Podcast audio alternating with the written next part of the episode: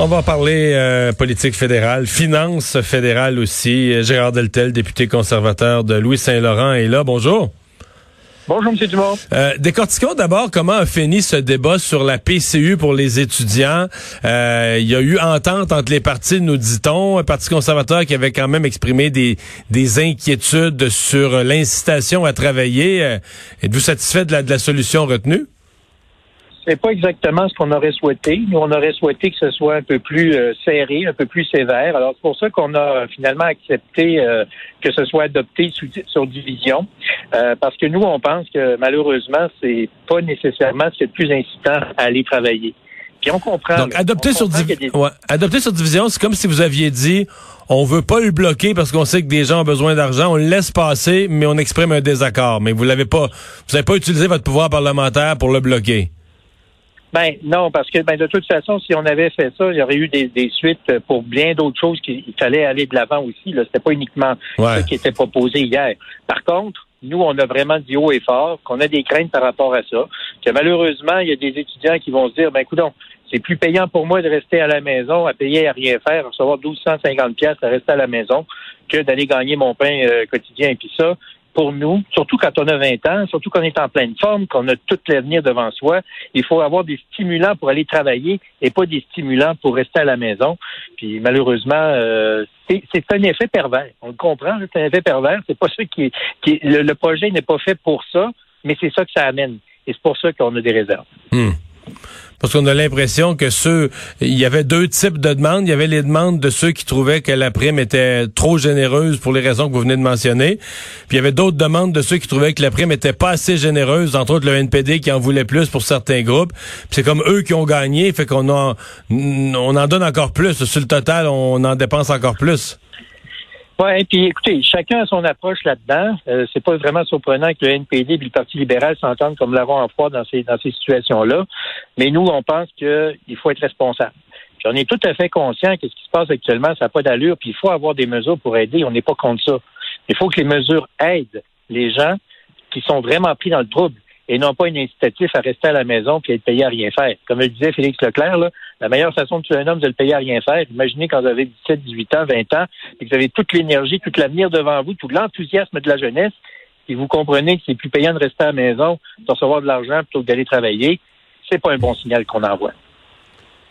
Qu'est-ce que vous pensez du déficit? C'est préoccupant. On savait qu'on se dirigeait vers ça, et on savait aussi que il y avait un manque de contrôle, mais là, on l'a eu en pleine face ce matin avec le directeur parlementaire du budget.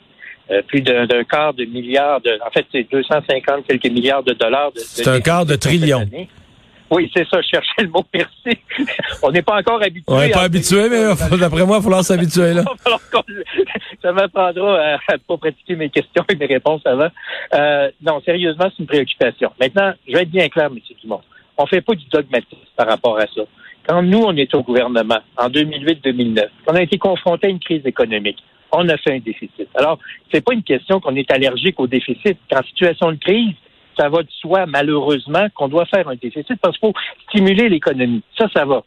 Mais il faut savoir qu'est-ce qu'on va faire après pour rétablir la croissance économique. Et moi, quand j'entends M. Trudeau ce matin dire non, non, on n'est pas actuellement dans comment on va payer ça plus tard, c'est pas exactement euh, ce qui est rassurant. Parce que tôt ou tard, ce quart de trillion de dollars de déficit qu'on génère cette année, on le payer. C'est vous et moi. C'est nos enfants. C'est nos petits-enfants, euh... enfants qui risquent de payer là-dessus. Vous et moi, là, on vivra pas assez vieux pour payer ça, là. ouais, mais euh, vous et moi avons des enfants. Et dans mon cas, c'est tout euh, grand-papa. Alors, c'est sûr que c'est à ça que je pense. Et ben c'est ça qui est préoccupant. Puis, je vous le dis, là, on comprend que les situations sont, sont exceptionnelles. On comprend qu'il faut malheureusement faire des déficits. On comprend que le gouvernement est pris, comme tous les gouvernements à travers le monde, avec une situation que personne n'avait vu venir et qu'il n'y a pas vraiment de précédent par rapport à ça. On comprend tout ça. Mais on souhaite surtout que le gouvernement soit conscient qu'un quart de trillion de déficit, c'est pas qui est, ce qui est agréable. Et deuxièmement, avez-vous un plan pour la reprise économique? Nous, on travaille là-dessus actuellement. Bon. Vous travaillez sur quelque chose d'autre. Là. On a annoncé hier soir la reprise de la course à la direction du Parti conservateur. Euh, je sais pas, il me semble que ça parle pas de fort de ça matin d'un chaumière, là. je, le constate. Comment vous allez faire pour créer de En fait, vous savez que les médias, on a une méchante job juste de rappeler aux gens les noms des candidats qui sont dans la course. On s'en souvient plus nous-mêmes, là. Bon, écoutez, on, comprend qu'il y a d'autres préoccupations qui sont tout à fait légitimes, puis on comprend aussi qu'on n'est pas tout seul. Là. Il, y a, deux autres partis provinciaux qui veulent gagner. Oui, mais, mais au-delà de ça, votre course, c'était pas. Ouais, mais votre course, c'était pas comme si c'était l'affaire la plus excitante là, avant qu'avant que la, pandémie arrive. C'était un peu comme la saison du Canadien. Là. Ah, ça non plus, je pas pensé à cette, à cette image-là. Euh, ce qu'on sait, contrairement aux Canadiens, c'est qu'on va jouer et puis que le 21 août prochain, on va avoir un nouveau chef. Puis nous, on sait que, bon, écoutez, je vais être honnête avec vous, là, quand on dit la course reprend, la course pour ainsi dire, jamais arrêté parce que les candidats faisaient de la promotion, faisait des rencontres virtuelles, faisait des town halls avec Zoom et compagnie. Donc, les, candidats se manifestaient. C'est pas tant ça que dire, bon, ben, voici la date du vote. Vous avez jusqu'au 21 juin pour, 21 euh, août pour voter. Si vous voulez être membre, vous avez jusqu'au 15, 15 mai. Donc, les dates sont maintenant connues, mais c'est sûr que même matin, Aaron O'Toole euh, ou encore euh, euh M. McKay ne feront pas de rassemblement à Montréal. On se comprend, là. Par contre, ils vont accélérer le pas pour les, euh, les annonces, je présume, de gens qui vont les soutenir, pour euh, des town halls euh, virtuels qui vont avoir lieu, pour solliciter les gens à adhérer au parti. Alors, on reprend, disons, hmm. ou on continue avec plus d'enfance ce qui se faisait finalement depuis cette semaine. Il y a, il y a des gens, quelques-uns qui supportent au Québec, moi, mais qui supportent ou qui sont intéressés par la candidature de M. O'Toole, qui me faisaient valoir en privé que c'est peut-être peut-être plus l'homme de situation tout à coup qu'on pensait là. Justement le déficit l'ampleur du déficit la crise. Un peu comme un Churchill un gars qui vient du monde économique et du monde militaire. Une espèce d'homme solide. On le trouvait plate avant là. On trouvait que c'était un gars qui nous fait pas rire puis qui nous fait pas sourire qui est plate. Mais peut-être qu'en période de grande crise euh, s'il pourrait représenter l'homme solide dont le Canada a besoin croyez-vous à ça vous cette thèse là ben, c'est sûr que les Canadiens vont avoir le choix d'ici un an ou deux. Est-ce qu'on continue avec M. Trudeau ou bien on va avoir quelqu'un qui, à la tête de l'État canadien, va être sérieux et responsable?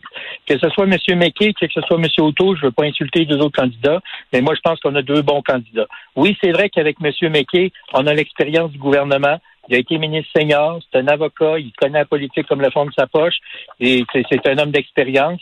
Du côté de M. O'Toole, que je connais bien parce que je l'ai appuyé il y, a, il y a trois ans au premier leadership, euh, c'est un avocat, comme vous avez dit, diplômé de Dalhousie, il a été avocat du monde des affaires sur Bay Street, ça a été un militaire pendant dix ans de temps, c'était un type qui s'est fait élire trois fois dans la région de Toronto. C'est quand même pas rien pour un conservateur. Et c'est un vrai conservateur aussi, là, comme M. McKay d'ailleurs. Donc, oui, on a deux excellents candidats qui sont actuellement les frontrunners. Et ça peut être très intéressant. On sait que le M. McKay et M. O'Toole ont déjà des appuis. On sait que d'autres appuis vont se manifester bientôt. Tant mieux, c'est ça une course au leadership. il y a beaucoup de conservateurs, j'ai l'impression qu'ils attendent de savoir, des conservateurs québécois, ils attendent de savoir où se loge Gérard Deltel avant de faire leur idée finale. Ah, Gérard Deltel est bien content d'être député de Louis-Saint-Laurent, puis espère encore l'être le coup d'après. bon. Allez-vous, allez-vous vous prononcer d'ici le, 21 août? Pour être très honnête avec vous, je ne le sais pas encore.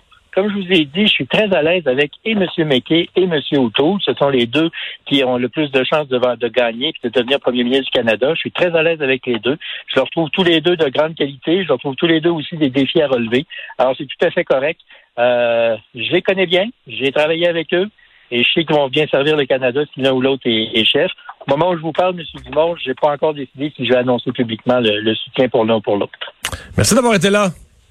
Au plaisir. Au revoir. Gérard Deltel, député conservateur de Louis-Saint-Laurent. Il a bien pris tes, euh, ton analyse de l'intérêt des, euh, Québécois pour la campagne. Il n'a pas l'air à s'illusionner sur l'excitation que, que génère cette campagne. C'est correct. Bon, euh, On dirait qu'il est parti pour pas se prononcer, M. Deltel, je sais pas. Là. Ben, en même temps, euh, je vois bien ce que tu attends des fois attendre un peu là. Ouais ouais.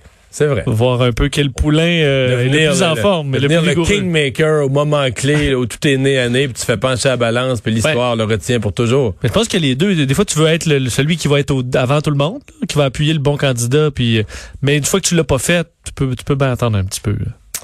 On va aller à la pause, on va parler culture avec Anaïs au retour.